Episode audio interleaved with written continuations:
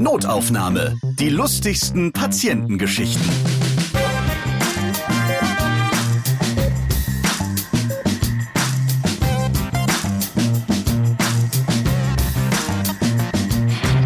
Hallo, prima, dass ihr Lust auf unterhaltsame Geschichten habt und in diesem Podcast hört. Hier erzählen Ärzte von ihren lustigen Begegnungen mit ihren Patienten. Ich bin Ralf Potzus und ich spreche dieses Mal mit Dr. Boris Brandt aus Neckarsulm bei Stuttgart. Hallo. Hallo Ralf. Du bist Facharzt für Orthopädie und Unfallchirurgie, Sportmedizin, Chirotherapie, Akupunktur, Osteologie, Spezialist für Knie- und Schulterchirurgie und studierter Betriebswirt. Ja, das ist ganz schön viel. Und weil du so viele Arztjobs hast, bist du auch öfter bei Notaufnahme dabei. Das finde ich sehr schön. Ja, mich freut's auch immer wieder hier zu sein bei dir. Du bist seit 20 Jahren Mannschaftsarzt für verschiedene Sportarten, Eishockey und Inlinehockey vor allem. Hast du noch andere Sportarten ärztlich unterstützt? Ja, ich habe noch ein Bundesliga-Team der Frauen im Handballbereich habe viele Jahre American Football, das führende Team in Deutschland eigentlich betreut. Im Ort gibt's noch ein Rugby-Team, erste Bundesliga. Es gibt noch ein Triathlon-Team, erste Bundesliga. Also eigentlich so quer durch. Aber Eishockey ist so meine Leidenschaft, das stimmt. Schach ist eher uninteressant dann. Ja, was Sportverletzungen anbetrifft, ist sicherlich. Ungünstig am Springer abgerutscht. Ja, ja, da ist der König wieder ins Auge gerutscht. Und so richtig Schachhooligans gibt's ja auch nicht, dass da mal jemand was aufs Auge nee, kriegt. Dann äh, hast du wirklich alles, was so an Sport geht. Und das hast du doch nur gemacht, damit du immer umsonst bei diesen ganzen Sportarten dabei sein kannst. Genau, oder? genau. Das ist der Grund. So ist es für mich immer billig, irgendwo hinzukommen und manchmal kriege ich auch noch was zu essen. Ist der Mannschaftsarzt der Bademeister unter den Ärzten? Also ist das der freundliche Typ in Weiß, der immer dabei ist, aber irgendwie gar nichts machen muss? Wir haben ja so einen Spitznamen in der Sportwelt. Also erstmal wird man als Doktor eines Teams immer mit Doc angeredet. Das macht's für die Sportler einfach, weil wenn sie die Mannschaften wechseln oder so, oder auch die Ärzte wechseln, dann kann man immer Doc sagen, das passt immer. Und dann haben wir natürlich noch so Spitznamen. Hauptsächlich ist unser Spitzname eigentlich Doc Holiday, weil es so aussieht, dass der Arzt, der dabei ist, aber nie irgendwas arbeitet. Das meine ich ja, das ist so dieser Eindruck genau, so ein bisschen. Genau, halt, das ne? ist der Eindruck. Aber wir sind eigentlich eher wie ein Sicherheitsgurt. Wenn es brennt, dann braucht man uns und dann muss alles zack, zack gehen und dann muss auch alles sitzen. Wir reden heute über Eishockeyspieler, die gerne ihre Zähne in Bier tunken. Ihr erfahrt, warum der Mannschaftsarzt die Autoschlüssel seiner Spieler einsammelt und warum immer ganz viele Frauen beim Training der schwedischen Eishockeymannschaft dabei sind. Komischerweise immer an einem Donnerstag. Der Sache gehen wir heute nach. Boris, wir haben dich schon in anderen Podcasts gehört. Ich habe es eingangs erwähnt. Wenn ihr nochmal die Geschichten zusammen mit seinem Arztkollegen hören möchtet, dann hört euch einfach die Podcast-Folgen nicht ohnmächtig werden, Neckarsulm an oder auch Jetzt wird's blutig, Stuttgart. Und wir haben auch schon mal bei Notaufnahme in einem Teaser gehört, wie ein Eishockeyspieler seine Zähne ja etwas anders benutzt hat. Kannst du das nochmal erzählen? Ja, das war ganz in meiner Anfangszeit. Ich war frisch zum Eishockey dazugekommen, war noch nicht so richtig involviert und da gab es in Straubing, meine erste Stelle, gab es dann ein großes Bierfest, ähnlich dem Oktoberfest, waren da zusammen auf dem Gäubodenfest und saßen am Tisch, war gerade fröhlich, alle haben Spaß gehabt und auf einmal zieht er seine zwei Frontzähne raus, wirft sie in sein Bierglas und ruft, das ist mein Bier, nicht, dass da jemand anderes draus trinkt. Also das war mal so mein erster Einstieg ins Eishockey eigentlich.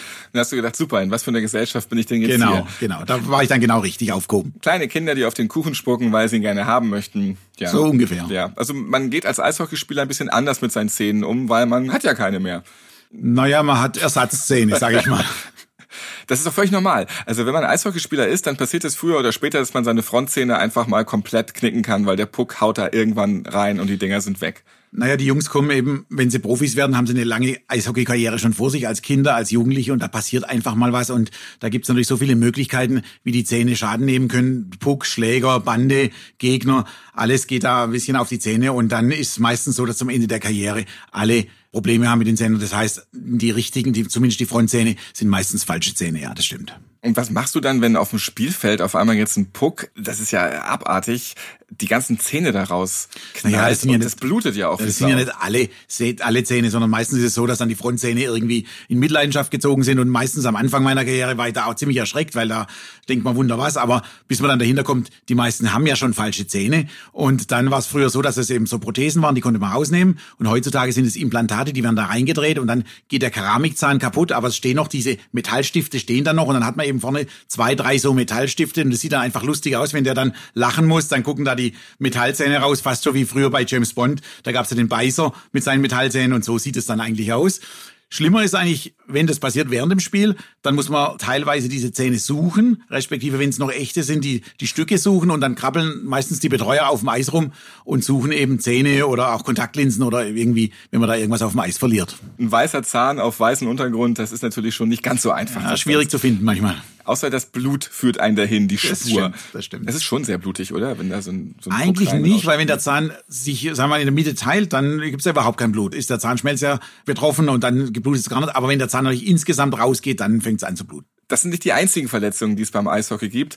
Was passiert da noch? Naja gut, in der Nähe der Zähne ist das Gesicht und das ist natürlich auch häufig betroffen. Und so wie die Zähne in Mitleidenschaft gezogen werden, gibt's halt auch jede Menge Cuts, nennen wir das, also Schnittverletzungen, die aus den Schlägern vom Puck oder sowas herrühren können und die muss man dann halt eben entsprechend auch versorgen. Obwohl die schon ihre ganze Maske und den ganzen Schutzkram drumherum haben. Die haben einen Helm und ein Visier, aber unten danach ist ja frei, also die praktisch ab Nasenspitze abwärts ist frei und auch unter das Visier kann theoretisch mal was kommen. Der Helm verrutscht bei irgendeinem Kampf oder bei einem Einschlag, rutscht er nach hinten und dann sind dann doch die Augen frei, sodass da was passieren kann, klar. Wenn du zu einem Eishockeyspiel gehst, dann hast du immer dabei Nadel und Faden, weil du wirst sehr wahrscheinlich nähen müssen. Spontan. Ja, ein chirurgisches Nahtset gehört zur Grundausrüstung, ja. Dem wichtigsten Spieler platzt jetzt was auf im Gesicht und der will und der muss weiterspielen. Der große Unterschied zum Fußball ist ja, dass man dauernd wechseln kann beim Eishockey. Das heißt, wenn der was hat, dann geht er raus und entweder macht man es gleich auf der Bank am Spielfeldrand oder wenn es größer ist, dann geht man mit ihm in die Kabine und dann wird eben zugenäht und dann geht der Spieler aber auch direkt wieder aufs Eis. Also das ist durchaus normal. Das gibt doch aber hässliche Narben im Gesicht, wenn man das so rucki Ja, macht. das ist, ist ein bisschen so das Problem an der Geschichte. Der Spieler will meistens schnell wieder aufs Eis und sagt, mach schnell zu, komm, Doc,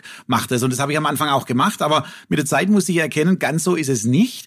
Denn wenn man das schnell macht und es ist nicht ganz sauber, dann hat man denn mit dem Spieler ja doch einige Zeit zu tun, respektive man trifft ihn über die Jahre immer wieder. Wenn er das Team wechselt und so, trifft man ihn trotzdem wieder. Und dann kriegt man immer diese nicht schöne Narbe vorgehalten. Und deswegen bin ich dazu übergegangen, mir mehr Zeit zu lassen, es richtig schön zu machen. Also nicht auf den Spieler in dem Moment zu hören, richtig schön zu machen. Und dann ist er auch die nächsten Jahre über glücklich. Und wenn wir uns sehen, ist alles okay. Sonst ist immer mit einem schlechten Gewissen verbunden. Meistens ist es so, der hat eine neue Freundin und dann beklagt die sich über die Narbe und dann darf ich es am Ende ausbaden. Gibt's da auch einen Meister in Bezug auf Verletzungen auf dem Eis? Naja, das Kritischste, was ich eigentlich erlebt habe in Bezug auf diese Gesichtsverletzung, war der derzeitige Rekordtorschütze der DEL, der noch aktiv ist. Der hat mal einen Puck wirklich hier un- an Unterkiefer bekommen. Da war die Lippe, also praktisch unterm Lippenrot war richtig auf. Da konntest du durchschauen. Da habe ich dann praktisch außen die Haut genäht, dann innen die Schleimhaut genäht. Ja. Er ist wieder rein, hat weitergespielt, kein Thema. Und dann gab es den nächste große Hit und dann war die Zunge so verletzt, dass man das also nicht mehr in der Kabine nähen konnte. Und dann hat man ihn rausgenommen und er ist dann ins Krankenhaus. Und dann wurde auch die Zunge dann richtig versorgt, weil das ist ja auch ein großer Muskel, der auch wehtut und das muss man dann anders betäuben. Das konnte man dann nicht mehr in der Kabine machen. Aber er wollte wahrscheinlich weiterspielen. Ja, also wenn es nach ihm gegangen wäre, wäre das schon so weitergegangen, aber das war nicht mehr zu verantworten. Wie es so ist, du bist dann ja fest Bestandteil im Team und erlebst nicht nur den Sport, sondern auch das Ganze drumherum. Und Eishockeyspieler sind ja auch fürs Feiern bekannt. Und da gibt's dann auch ein paar kuriose Geschichten. Ja, das hat sich natürlich, muss ich ehrlicherweise sagen, über die Jahre geändert. Heute ist das alles ein bisschen ruhiger geworden, alles professioneller geworden. Aber in meiner Anfangszeit vor über 20 Jahren, da war dann Feiern schon auch nach den Spielen angesagt. Und zum Beispiel Sonntagabends, nachdem das Spiel zu Ende war, ging man irgendwo in die Kneipe, hat dann auch durchgefeiert, durchaus bis zum nächsten Morgen. Und dann war es oft so, dass dann alle doch relativ viel Alkohol intus hatten und die Spieler kommen dann irgendwann auf die Idee, wie das früher so war, jetzt fahre ich noch heim. Und das konnte ich natürlich nicht zulassen. Das war mit dem eigenen Auto. Ja, ja klar, war, ich mit dem eigenen Auto selber fahrend. Das konnte ich natürlich nicht zulassen. Und Die haben sich dann ins Auto gesetzt, haben da ausgeschlafen, haben das gar nicht mehr so richtig mitgekriegt. Ich habe 10 Euro nebendran auf den äh, Beifahrersitz gelegt, damit sie im Taxi dann heimfahren konnten. Habe die Schlüssel mitgenommen. Ich musste ja dann, während die Jungs ausschlafen konnten, musste ich morgens ins Krankenhaus. Da war ich noch im Krankenhaus angestellt zu der Zeit. Und dann sind die einer nach dem anderen im Laufe des Vormittags angetrabt und haben ihre Autoschlüssel sozusagen wieder im Krankenhaus abgeholt. Du bist auch so ein bisschen nicht nur Sportarzt, sondern auch Papa für die Mannschaft. Ja, kann man sagen. Man hat da verschiedene Funktionen. Psychologe, man ist ein bisschen Papa, man ist ein bisschen Betreuer, Vermittler zwischen den verschiedenen Instanzen. Klar, das kommt im Laufe der Zeit einfach dazu, auch je älter man wird. Es gibt da eine Geschichte, immer wenn man eine lange Saisonpause hatte und die Saison geht wieder los, dann kommt man zurück in die Kabine und da gibt's einen ganz, ganz speziellen Geruch. Alle, die Eishockey kennen, die wissen da, was ich meine. Ja, es riecht nämlich wie ein Iltis-Bau oder wie ein Löwenkäfig. Ja, es riecht eigentlich nicht schlecht. Ja, das ist nur, das ist es ungefähr halt das diese- Fieseste. diese einfach, nasse- einfach mal kurz schnüffeln an Eishockeyklamotten und du fällst um. diese nasse, verschwitzte Ausrüstung, ich meine, wenn die zweimal am Tag trainieren, alles nass ist und dann in der Kabine auch nicht so richtig trocknet, dann entwickelt es so einen eigenen Geruch. Und wenn manchmal Frauen mit in die Kabine kommen und die Kabine besichtigen und sowas, dann fallen die also fast um von dem Geruch. Aber wenn man drei Monate Abstinenz hatte von Eishockey, dann kommt man in die Kabine und freut sich und weiß wieder, jetzt ist Eishockeyzeit. Also wenn man den Geruch dann letztendlich riecht, ja. Nun spielen sich Sportler ja auch gerne mal ein paar Streiche. Hast du da aktiv mitgemacht oder einiges erlebt? Das Beste, an das ich mich erinnere, auch aus dem medizinischen Bereich,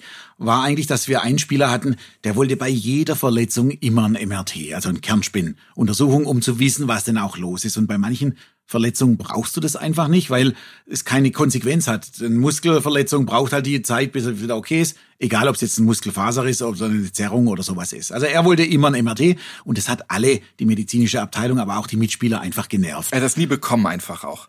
Ja, er wollte es immer, aber hat es dann nie bekommen, weil es kostet ja auch und ist unnötig. Und dann war Weihnachtszeit, Wichteln, der, der ihn gezogen hat, der hat ihm dann als Wichtelgeschenk sein eigenes MRT gebaut aus Styropor, damit er sich da reinlegen kann und sozusagen den Eindruck hat, dass er ein MRT hat. Und das fand ich dann auch von medizinischer Seite ganz sinnvoll, weil dann habe ich endlich Ruhe gehabt und ich glaube, er hat dann auch verstanden, was alle in der Kabine über diesen Spleen denken. Sportler haben ja auch immer bestimmte Rituale. Was gibt's da so beim Eishockey? Die einen brauchen so japanisches Heilöl, immer unter die Nasenlöcher, zwei Tropfen links, zwei Tropfen rechts, sonst können sie nicht richtig spielen. Der andere braucht seine Wärmecreme auf den Rücken, was dann einmassiert werden muss. Der nächste kriegt einen Tapeverband. Also da gibt's alles Mögliche und das machen die immer. Und dann gab's mal einen Spieler, der kam rein und hat gesagt, Doc, ich bin so fertig, ich bin so kaputt, ich habe gar keine Energie. Hast du nicht irgendwas, damit ich wieder Power krieg? Jetzt ist im Sport so, einfach zu sagen, nein, ist keine wirkliche Option. Du musst da was einfallen lassen. So also musst handeln. Und dann haben wir gedacht, Mensch, was gebe ich dem jetzt? Was gebe ich dem jetzt? Doping kommt nicht in Frage. Dann haben wir gedacht, ach Gott, so eine kleine Magentablette, so ein Magenschutz, der kann nicht schaden, der ist ja eh aufgeregt, der Magen muss ein bisschen geschützt werden. Dann habe ich ihm das verkauft als das die Supertablette. Also darf man nicht so arg, so viele nehmen, aber die eine, die kriegt er jetzt. Hat er die genommen, hat auch super gespielt, war total happy und nach dem Spiel kam er, also war total zufrieden, hat gesagt, Doc, die Tablette war super. Und dann habe ich schon gedacht, oh, oh, oh, ob das nicht nach hinten losgeht. Und genau so war es dann, weil er kam dann vor jedem Spiel und hat gesagt, Doc, ich brauche die Tablette wieder, sonst geht's nicht anders. Ich musste halt immer drum rum kommen, dass er fragt, was ist das eigentlich? Und den anderen das erzählt und die wollten das dann auch, weil ich wollte ja nicht aufliegen letztendlich. Und dann habe ich das immer mehr rausgezögert und rausgezögert und war dann froh am Ende, dass es so ein bisschen im Sande verlief.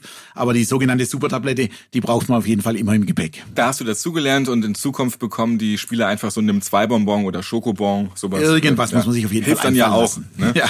Du bist auch wirklich äh, rumgekommen, auch weltweit so. Hast auch mal die Mannschaft äh, aus Norwegen betreut, als die hier in Deutschland beim Turnier waren. Bist ja auch in anderen Ländern gewesen und auch bei anderen Turnieren. Bist also immer dabei, wenn die Mannschaft irgendwo hin muss. Klar, du betreust sie als Arzt. Und was ist da so passiert in deiner Mannschaftsarztkarriere? Naja, das kommt darauf an, welche Funktion man letztendlich inne hat. Wenn man die Mannschaft betreut, dann ist man mit der Mannschaft unterwegs. Aber ich mache auch ein bisschen was für den deutschen Eishockeyverband und bin deutscher Vertreter im internationalen Verband. Und da betreut man dann manchmal ganze Weltmeisterschaften sozusagen. Da ist dann schon so, wenn sich dann rumspricht, da ist ein Doc und der kümmert sich so ein bisschen, dann ist man relativ schnell gleich für die ganze Organisationsmannschaft zuständig. Und dann hat man alle irgendwie in der Mache und ich war mal in Ingolstadt bei einer Inline-WM war das allerdings. Da hatte irgendeine Helferin, hatte Kopfschmerzen oder Migräne oder sowas. Ich habe ein bisschen Akupunkturausbildung und habe ihr angeboten, Mensch, komm her, kannst dich in die Kabine legen. Wir hatten damals die Kabine von dem örtlichen Verein Ingolstadt zur Verfügung. Da waren drei, vier Liegen. Habe ihr angeboten, leg dich doch hin, ich akupunktiere dich schnell, dann geht dein Kopfweh wieder weg. Und tatsächlich so war es auch. Und das hat ihr so gut gefallen, dass sie das natürlich im Organisationskomitee überall erzählt hat. Und am Ende war das so, dass alle Ligen voll waren mit Organisationsleuten, die akupunktiert werden sollten. Und irgendwann war dann auch Spielbetrieb und die lagen da alle und hatten ihre Akupunkturnadeln drin und dann kamen die Spieler und es war keine Ligen mehr frei, weil das ganze Orga-Team sozusagen da lag und akupunktiert wurde. So kann das auch ausgehen. Man kann also sagen, du warst der beste Stecher der WM. Naja, so würde ich es jetzt nicht gerade ausdrücken. Es gab auch mal den Vorfall, dass sich der, der Chef des Hauptsponsors, eine große Automarke, war da und hatte sich einen Halswirbel blockiert und dann wird natürlich immer der Doc gerufen und er muss es dann wieder für die Prominenz auch richten, muss da Chirotherapie machen, dass der weggeht, dass Klar. das wieder funktioniert. Die Autoindustrie, die nimmt alles mit, was geht. Sogar den Mannschaftsarzt beim Sport. Ich habe auch das internationale Hochsprungmeeting in Eberstadt betreut und da gab es in den früheren Jahren einen Springer, der wollte zwischen den Sprüngen rauchen, aber er wollte nicht, dass das alle sehen und das vor allem nicht im Fernsehen kommt. Also hat er seine Zigaretten bei uns im Medizinzelt, wir hatten so ein Zelt, wo die medizinische Betreuung war, versteckt und jedes Mal nach den Sprüngen, wenn er fertig war und die anderen dran waren, kam er dann so ins Medizinzelt, um so ist so reingeschlendert, hat seine Zigaretten abgegriffen, ist hinters Zelt, hat eine geraucht und ist dann wieder vorne raus und ist dann, hat dann weitergesprungen. Also es war gang und gäbe, war in jedem Meeting so. Alle wussten schon, wenn da jetzt wieder ins Medizinzelt geht, was dann da passiert. Ja, oder eine andere Geschichte, wenn wir es schon haben, dass man alles betreut war, mal das Security-Personal ganz aufgeregt zu mir kam, weil einer ihrer Kollegen den Ohrstöpsel, die haben ja immer so einen, so einen Ohrhörer letztendlich da am Ohr, so ein Ohrclip, und da ist vorne so ein roter Stöpsel dran gewesen und der ist im Ohr geblieben, als er den Ohrhörer abgezogen hat. Und dann haben sie selber versucht, das rauszukriegen, hat aber nicht funktioniert, sondern haben den Ohrstöpsel weiter reingeschoben. Und wenn man den ganz reinschiebt und man kommt am Trommelfell an, dann wird's schon schmerzhaft. Ja. Zum Schluss sind sie dann beim Doc angetrabt und haben darum gebeten, dass man das entfernt und dann hat man halt eine Fremdkörperentfernung im Ohr machen müssen. Also man ist nicht bloß für die Spieler zuständig, wenn man so einen Ort betreut, sondern dann für alle drumherum genauso zuständig. Einschließlich übrigens der Zuschauer, die dann auch mal vom Puck getroffen werden oder irgend sowas passiert. Jetzt wird's blutig. Wir reden jetzt mal über die fiesen Verletzungen, die du alle schon erlebt hast. Was ist da so passiert? Dass komischerweise die Torwarte schwer verletzt sind. Ich weiß nicht, ob dir das bekannt ist, aber der, der, der Torwart, ist ja voll eingepackt. Der ist voll eingepackt und ist eigentlich der sicherste Job auf dem Eis. Also die wenigsten Verletzungen hat der Torwart. Aber wenn was passiert, dann ist es immer blöd. Und ich hatte mal einen, der hat einen Puck genau auf die Maske bekommen. Und zwar hat er da zwei so Sehschlitze, Cat Eye nennt man das. Da kann er durchschauen, damit er einen besseren Blick hat, anstatt durch die Gitterstäbe. Aber der Puck passt normalerweise nicht durch. Und da war es so, dass der Puck kam und genau in diese Öffnung kam und dadurch ist eine dieser Schweißnähte, die das zusammenhalten, gebrochen. Ja. Und der Puck ist doch oberhalb, zum Glück oberhalb des Auges eingeschlagen, aber hat eine Mordsplatzwunde verursacht. Dann hat es natürlich geblutet wie nichts. Da war sofort ein riesen, eine riesen Lache vorm Tor. Das war ja alles noch nicht so schlimm gewesen, aber aufgrund des Blutsverlusts und der Aufregung ist der Patient dann auch noch, hat einen Schock bekommen und das war dann schon ein bisschen kritisch, aber das sind Situationen, mit denen lernt man natürlich umzugehen, klar. Und so ein Puck fliegt echt schnell und der geht auch mal auf den Kehlkopf. Ja, das war eine andere Geschichte. Da war ich in Finnland. Da hat ein ungarischer Spieler einen Puck genau gegen den Kehlkopf bekommen, ist dann rausgefahren, hat dann auch schon gemeint, er atmet schlechter und es tut weh. Und ich habe das dann abgetastet und habe tatsächlich gefühlt, dass da zwei Knochen zu fühlen sind. Also irgendwie war da ein Spalt, da war was locker, da war was lose. Und das war mir dann auch nicht so recht. Und ich hatte Angst, dass der hinten das alles zuschwillt aufgrund dieser akuten Verletzung, ja. dass er dann keine Atmung mehr hat und so weiter, keine Luft mehr bekommt. Und dann sind wir ins Krankenhaus gefahren in Finnland. Und dann wurde da also der Schlauch eingeführt, um von innen den Kehlkopf Kopf anzuschauen. Habe ich mit dem finnischen Arzt da geredet und er meinte, ja, das ist schon kaputt, das stimmt, aber das sieht nicht frisch aus. Es war nicht wahnsinnig rot da drin. Und als wir dann den Schlauch wieder rausgezogen haben und den Spieler dazu befragt haben, dann kam raus, ja, ja, klar, vor ein paar Jahren hatte er da mal eine Verletzung und damals war der Kehlkopf gebrochen und das ist die alte Verletzung, die wir da gefühlt haben. Und insofern war dann alles doch nicht so schlimm. Und ich komme immer wieder aufs Doping zurück. Das machen die alle nicht. Da bist du auch voll dahinterher. Aber es gibt ja Dopingkontrollen, die Spieler regelmäßig abliefern müssen nach dem Spiel. Und dann bist du ja auch derjenige, der das dann äh, mitmanagen muss. Je nachdem, was für einen Job ich bei so einer WM habe, bin ich vielleicht auch für die Dopingkontrollen zuständig. Und das ist dann schon manchmal richtig zäh, weil man stundenlang warten muss. Am besten ist es eigentlich, wenn der Ersatztorwart gezogen wird. Weil wenn der gezogen wird, der hat viel getrunken am Spielfeldrand, hat nicht gespielt, hat nicht geschwitzt, kann gleich pullern. Kein Problem.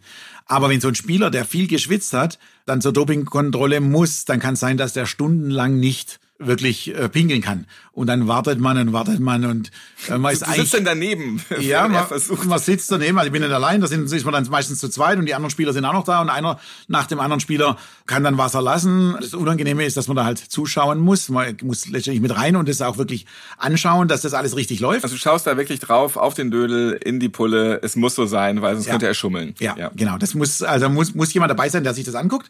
Das sind die guten Fälle, wie gesagt. Die schlechten Fälle sind, wenn er nicht kann, weil dann wird's kritisch, dann wird's lang. Und wie lange hat das denn schon mal gedauert dann? Das kann durchaus sein, dass man dann nachts um zwei, drei noch sitzt im Stadion. Alle sind weg. Das Stadion, muss man sich vorstellen, ist dunkel und menschenleer. Und es sind gerade noch die zwei Ärzte, die da sind und der letzte Spieler. Und dann sitzt man und dann irgendwann sucht man sich seinen Weg aus dem Stadion, weil man gar nicht weiß, wie man richtig rauskommt. Und dann sucht man einen Fahrdienst, der einen dann letztendlich ins Hotel bringt. Also das kann schon mal bis lang nach Mitternacht gehen. Ja, kann er nicht noch mehr Wasser trinken oder gibt's da nicht Tricks, dass ja, man den irgendwie animiert? Man, ma man macht alle, man stellt denen schon Wasser hin und wir machen alles Mögliche, was man da macht. Man macht den Wasserhahn an, wie man es von Kindern auch kennt. Ja. Die müssen rumlaufen, dass sich was tut. Und dann gab es früher alle möglichen Getränke und je nach Sportart ist zum Beispiel Alkohol ein Dopingmittel oder nicht. Also bei den Schützen zum Beispiel darf man kein Alkohol trinken. Beim Eishockey ist es so, dass man durchaus auch zur Dopingprobe Alkohol trinken darf, weil es nicht unter das Doping fällt in dieser Sportart. Und dann hat man den Spielern eben auch Bier hingestellt, damit die nicht bloß Wasser oder sowas zu trinken haben.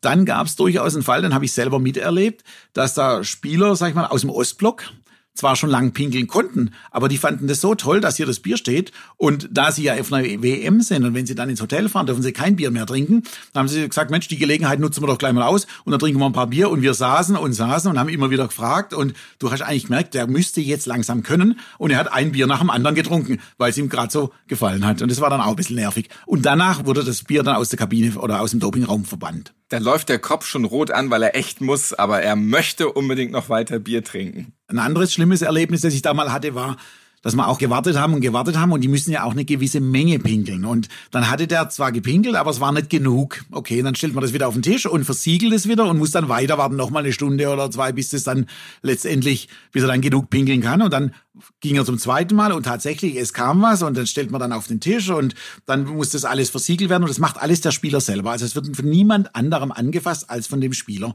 Und beim Anfassen der Probe und beim Umleeren oh, aus dem Gefäß hat er alles verschüttet auf den Tisch. Das ist ja schon schlimm genug, aber das Schlimmste war, dass die Probe ja dann weg war und dann mussten wir wieder von vorne anfangen und hat wieder Stunden gewartet, bis er dann endlich wieder liefern konnte letztendlich. Du hattest auch mal mit Sportlerinnen zu tun. Was war da passiert? Ja, ich habe du als Arzt dahin musstest? Ich habe auch ein Handballteam äh, Frauen der Bundesliga. Aber das, worauf du anspielst, ist diese Geschichte, die immer mal bei einer Eishockey-WM passiert ist. Da war ich auch zuständig für die ganze WM, aber das war halt eine Frauen-WM.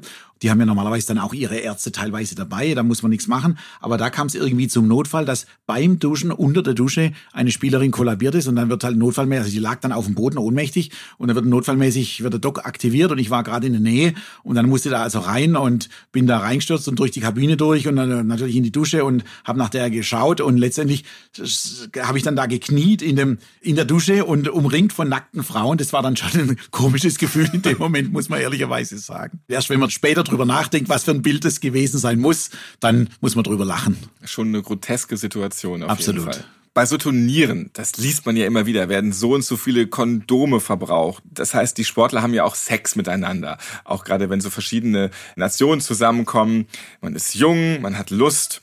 Was hast du da so alles bemerkt? Und kommt ihr auch zu dir? Hast du Kondome? Gibt's da irgendwas? Das Kurioseste, was ich da erlebt habe, war, dass schon vor Beginn des Turniers mal ein schwedischer Spieler kam und mir dann beichten musste, also er hat Syphilis und braucht dann Antibiotikum, also eine Geschlechtskrankheit, braucht ein Antibiotikum und das hat er daheim vergessen oder ob ich das nicht dabei hätte. Und ich meine, für alle Fälle bin ich dann nicht äh, vorbereitet, ehrlich gesagt. Ich habe das auch nicht groß kontrolliert, aber wir sind zusammen in der Apotheke und haben ihm dann was besorgt, damit er das richtig ausheilen konnte. Also solche Fälle gibt's dann schon.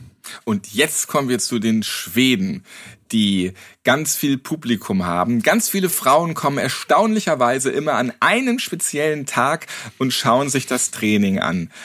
Warum? Ja, also das war eine Geschichte auch bei der Inline-Hockey-WM, die ich am Anfang nicht verstanden hatte, denn morgens ist so, also die Spiele sind nachmittags und morgens hat jede Nation eigentlich Trainingszeit und da ist normalerweise nicht viel los, da sind zwei, drei Leute, die zuschauen, aber immer donnerstags war es relativ voll und wenn die Schweden trainiert haben, war es noch voller. Jetzt muss man wissen, diese Schweden sind natürlich auch tolle Männer, sage ich mal, groß gewachsen, blond, gut gebaut. Erst mit der Zeit bin ich dahinter gestiegen, dass die bei jeder WM immer donnerstags nach dem Training ein sogenanntes Shootout gemacht haben. Das war so praktisch ein ein Penaltyschießen, ein Elfmeterschießen würde man im Fußball sagen. Und wer nicht getroffen hat, der musste ein Kleidungsstück ausziehen. Dann ging das so seinen Gang und zum Schluss auf jeden Fall war einer, der Letzte, der war dann nackt und hat dann auch die Skates ausgezogen und ist dann nackt auf der Torwart zugelaufen und hat geschossen. Und das wollten natürlich vor allem die weibliche Welt in diesen Ländern immer wieder sehen und das hat sich rumgesprochen und von WM zu WM war immer donnerstags morgen der Tag, an dem die meisten Frauen auf der Tribüne saßen, um zu warten, wie das schwedische Training letztendlich ausgeht. Und dann verstehen sich ja nicht immer alle Sportler, wenn sie so bei Turnieren zusammenkommen und dann wirst du auf jeden Fall auch benötigt. Naja, bei so ganz seriösen Turnieren wie der richtigen Eishockey-WM, da sind die Mannschaften auch sehr getrennt und da passt das alles. Da gibt's natürlich die lokalen Rivalitäten zwischen USA, Kanada, Finnland, Schweden. Da weiß man dann schon immer, oh, da gibt's viel zu tun. Weil die verprügeln sich ja auch eh schon auf dem Eis dann. Genau, da geht's härter zu. Und dann bei dem Inline-Hockey ist es so, da ist ja alles ein bisschen lockerer und da ist man eigentlich befreundet. Und da sind auch mehrere Teams in einem Hotel untergebracht. Und dann hat sich aber mal ereignet, dass ein amerikanischer Spieler eine Freundin eines Schweden angebaggert hat.